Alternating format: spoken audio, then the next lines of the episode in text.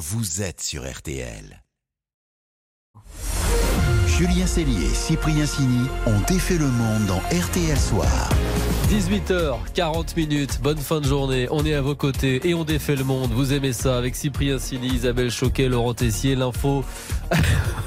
Ce sont les petites notes de piano qui me plaisent beaucoup. Autrement, l'info, euh, le journalisme autrement aussi avec Cyprien Sini, le piano autrement avec Cyprien Sini. Jusqu'à 19h, le menu.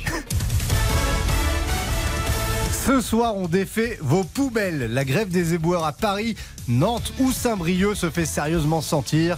Ce soir, immersion dans nos ordures et vous allez découvrir qu'elles ne sont pas inutiles. Au menu également, la quête de plus en plus compliquée du boxeur Tony Yoka et des radars qui pourraient disparaître de nos autoroutes. On défait le monde la quotidienne, c'est parti. On défait le monde dans RTL Soir. Et voici le son du jour.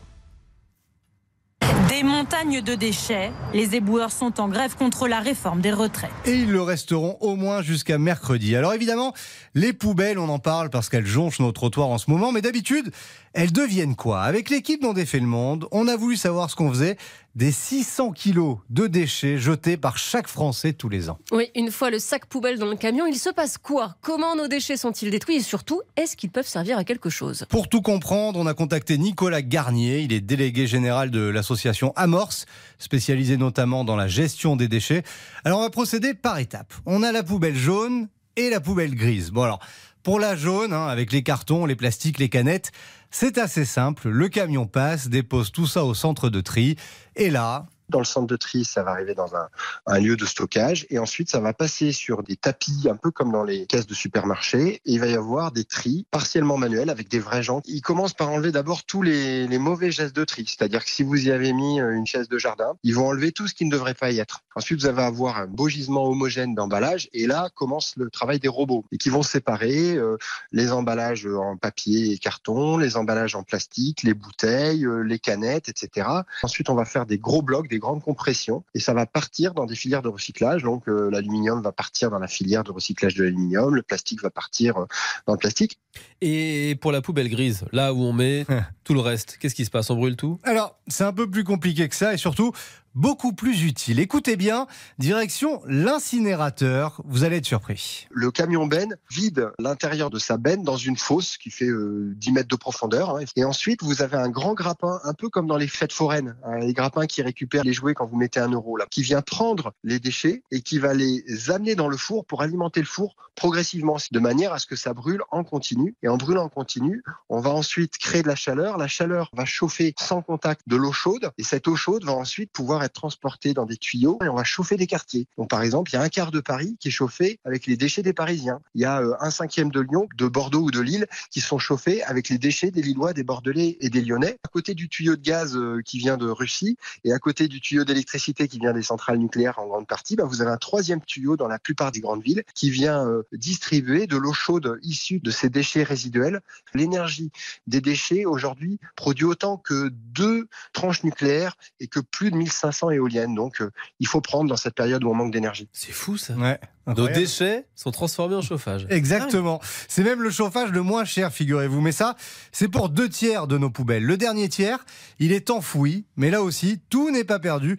L'enfouissement, c'est technique. Fait un grand trou hein, de plusieurs centaines de mètres. On met cette géomembrane au fond euh, en plastique et qui est épaisse hein, pour éviter que ça pollue la terre. Et comme vos déchets sont humides, tous les jus vont s'écouler vers le bas de cette alvéole.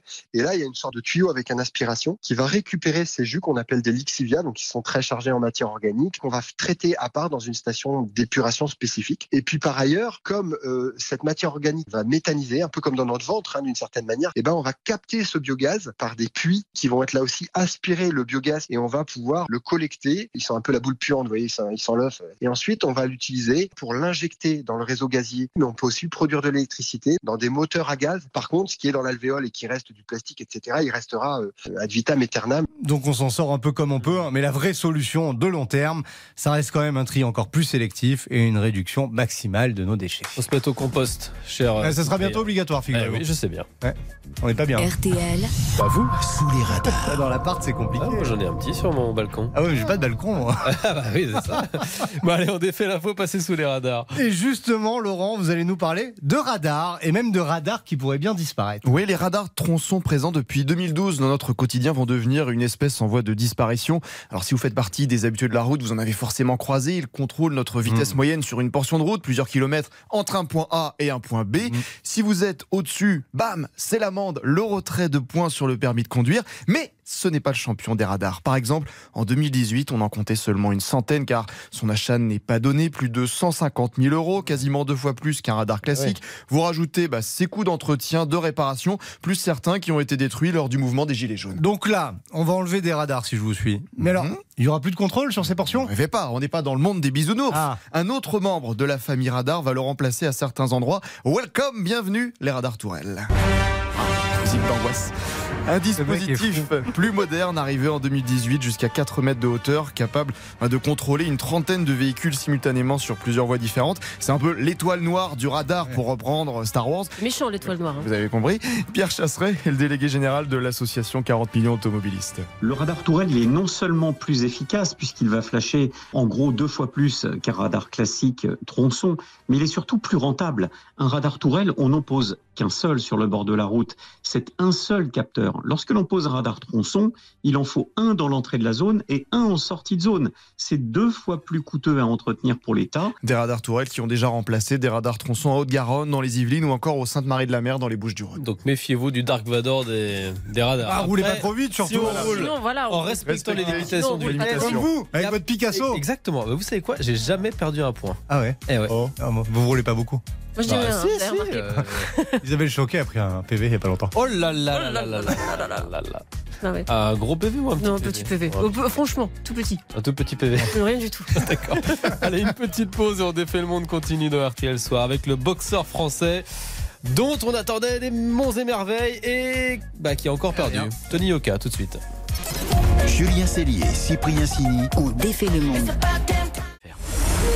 Julien Cellier, Cyprien Sini ont défait le monde dans RTL Soir. On défait toujours le monde dans RTL Soir, 18h49 minutes. C'est l'heure de l'élection en quelque sorte. À cette heure-ci, on a élu un loser du jour aujourd'hui au, au sens propre. Oui, bon, il est courageux quand même, hein, puisqu'il monte sur un ring de boxe, faut le faire. Mais ce soir, votre grand perdant, Isabelle, c'est le boxeur français Tony Yoka, qui a vraiment déçu ce week-end. Oui, bah oui, ça fait 7 ans hein, qu'il est passé professionnel, Tony Yoka, avec l'ambition de devenir champion du monde des poids lourds. Sauf que là, on commence à se dire que Ça marchera jamais ton affaire. Ça ne marchera pas. ça devient compliqué. Oui, il avait déjà été battu l'an dernier par euh, Martin Bacolé samedi soir face à Carlos Takam. Il n'avait pas droit à l'erreur. Takam, 42 ans tout de même, hein, Yoka en a 30. Et malgré ça. Et même le vainqueur paraît tout désolé, dites. C'est un jeune boxeur prodigieux et il est là, il a vraiment fait son job. Il était bon. Ayez plus de, de respect pour lui. J'ai entendu les gens le huer, ça me fait mal. Oui, hué Tony Yoka. Alors on peut trouver ça un peu sévère, hein. après tout. Ce n'est que sa deuxième défaite après une série de 11 victoires. Et puis, faudrait pas oublier ça. Le titre olympique à Rio en 2016, c'était grand, c'était beau, il était encore amateur. C'est après que ça se gâte. En entrant dans le monde professionnel, Tony Yoka est devenu médiatique pour le meilleur et pour le pire. Canal Plus en a fait un produit d'appel, le- le personnage d'une histoire. Combat après combat, il s'en rapproche. Son ascension vers le titre mondial des lourds. Je suis prêt pour n'importe quoi, je suis de retour. Tony Yoka, la conquête. La conquête, un feuilleton avec un héros familier, trop peut-être. Un Tony Yoka est sur tous les plateaux et pas forcément dans les émissions de sport. À l'élection de Miss France chez Hanouna, récemment il a fait ça.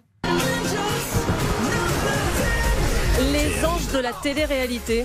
Du coup, je regarde et je reconnais Tony Yoka. Ah là, je suis choqué parce que Tony Yoka, c'est un très très bon boxeur. Ah, c'est un bon boxeur, oui, qui gagne, c'est vrai. Mais alors, faut voir contre qui. hein. Son premier adversaire chez les pros, il y a longtemps, l'américain Travis Clark, c'était un ancien métallo bedonnant. Tony Yoka possède une bien plus grande allonge, son adversaire est beaucoup plus petit Sa technique est plus rudimentaire. Oui, bah oui, forcément, ça, ça, voilà, on va dire ça comme ça. Le combat n'a pas duré bien longtemps. Pareil contre le Belge Ali Baghouz, ex-videur en boîte de nuit, qui se disait plus fort que Yoka. Bon, à quelques détails près. L'adversaire en face de moi, il est juste euh, plus grand que moi. Ah, ok, c'est tout. Physiquement, il est mieux préparé que moi parce que moi j'ai eu qu'un mois pour me préparer pour ce combat-là. Ah ouais aussi. Mais sinon ça va? J'ai connu une période d'inactivité parce que j'ai eu quelques soucis de, de justice. Bon, allez, deux rounds et on n'en parle plus. Alors bien sûr, c'était les débuts, hein, mais justement, aujourd'hui, le niveau a monté et Yoka ne gagne plus. La conquête, on n'en parle plus. Ça fait déjà quelques combats que, pour vous parler franchement, ça me saoulait un petit peu. La conquête, c'était bien au début, mais il faut se réinventer, il faut passer à autre chose. Ah, ça ne veut pas dire qu'il renonce, au contraire. Vous ne verrez jamais Tony Yoka faire marche arrière. Rendez-vous au mois de juin pour un nouveau combat. Sur son bras, hein, il y a ce tatouage qui date des JO de 2012. La chute n'est pas un échec. L'échec, c'est de rester là où on est tombé. Ouais, donc place Belle à la devise. reconquête maintenant. Ouais. Ça va être ça. La reconquista. Le match des infos pour briller au dîner. Ah, c'est le match qui nous passionne. Aïe, aïe, aïe. Le match Oh. qui tend un peu l'ambiance dans l'équipe régulièrement. Mm. Isabelle face à Laurent, qui va vous permettre de briller même, hein. ce soir au dîner. Qui sera le Tony Yoka ce soir Point score.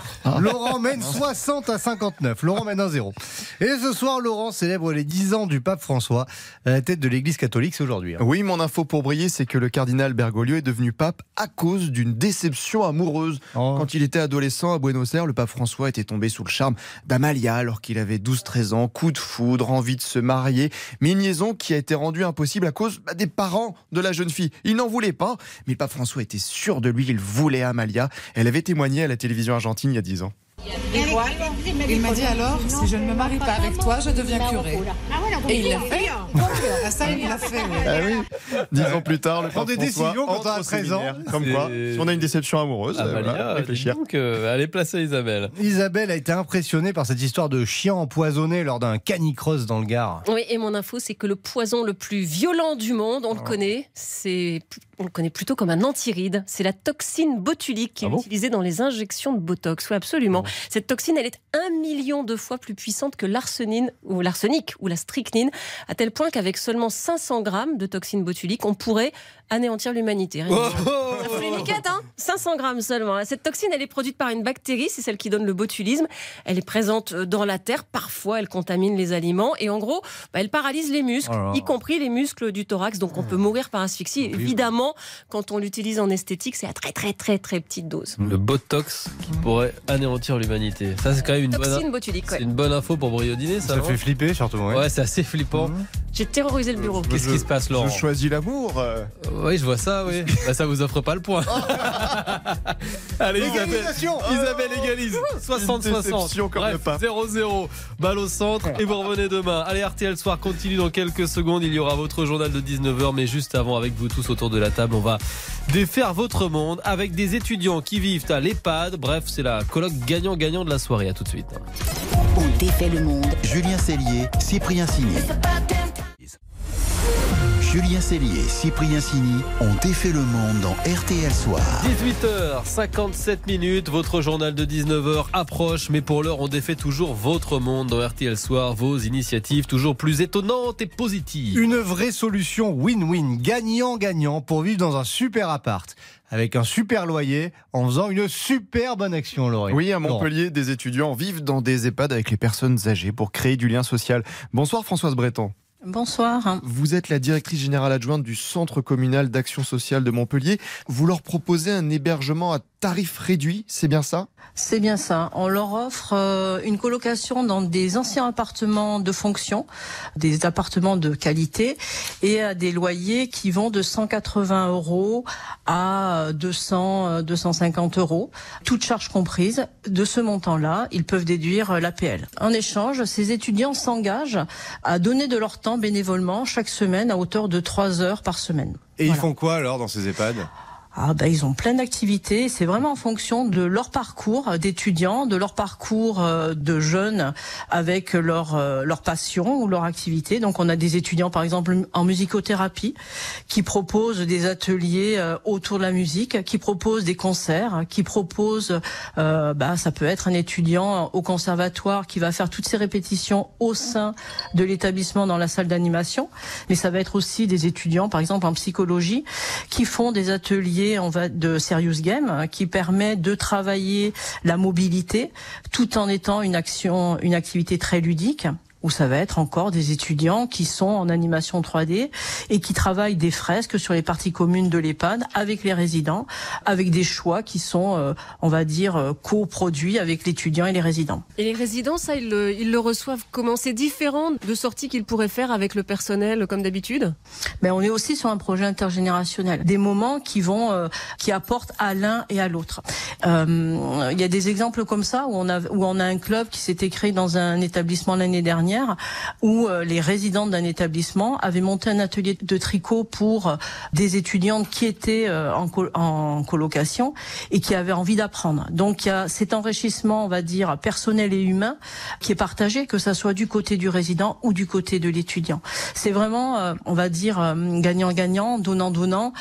C'est vraiment un projet qui s'est construit avec les résidents, donc qui a été présenté au Conseil de la vie sociale de l'établissement, avec des étudiants qui sont des des étudiants engagés, motivés. S'ils sont pas engagés, motivés, ça ne fonctionne pas. Voilà. Décolocation intergénérationnelle à Montpellier. Merci Françoise Breton. Bonne soirée. Merci à vous. Bonne soirée à vous aussi. Bonne soirée et bravo. Et merci les amis dont fait le monde. Bonne soirée. Bonne soirée. Et bravo. On vous retrouve demain 18h40 dans RTL Soir. Juste avant le journal de 19h.